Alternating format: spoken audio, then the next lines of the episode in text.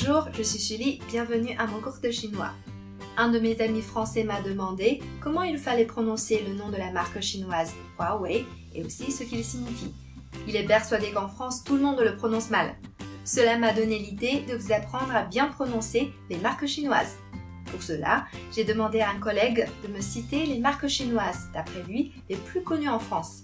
Il m'a cité la bière Qingdao et les marques de high-tech Lenovo et Xiaomi. Commençons par le nom Huawei qui est composé de deux caractères. Hua vient du mot Zhonghua qui signifie la Chine et Wei vient de l'expression Da You Zuo Wei qui veut dire obtenir une grande réussite. Ce nom de Huawei symbolise donc l'ambition de cette entreprise d'obtenir un vaste succès dans son domaine, mais également de faire rayonner l'innovation chinoise à travers le monde. Ensuite, la bière Qingdao, Qingdao Pijiu. Qingdao est le nom d'une ville chinoise située dans la province du Shandong, dans le nord de la Chine. Pijiu signifie bière. Le nom chinois de la marque Lenovo est Lianxiang, qui veut dire littéralement faire penser à quelque chose. Lianxiang. Xiaomi, Mi, Mi est l'abréviation en anglais de Mobile Internet.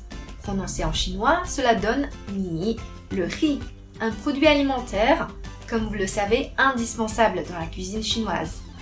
Shouji, shou qui veut dire la main et ji qui veut dire la machine. Shouji signifie donc la machine dans les mains, le portable.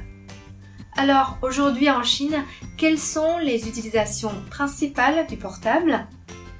Les applications les plus utilisées sont WeChat, Weixin et Alipay, Zhifubao.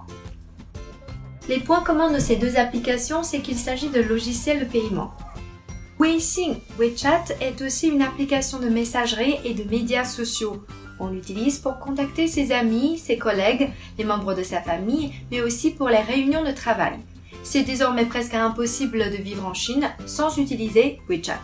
À la prochaine!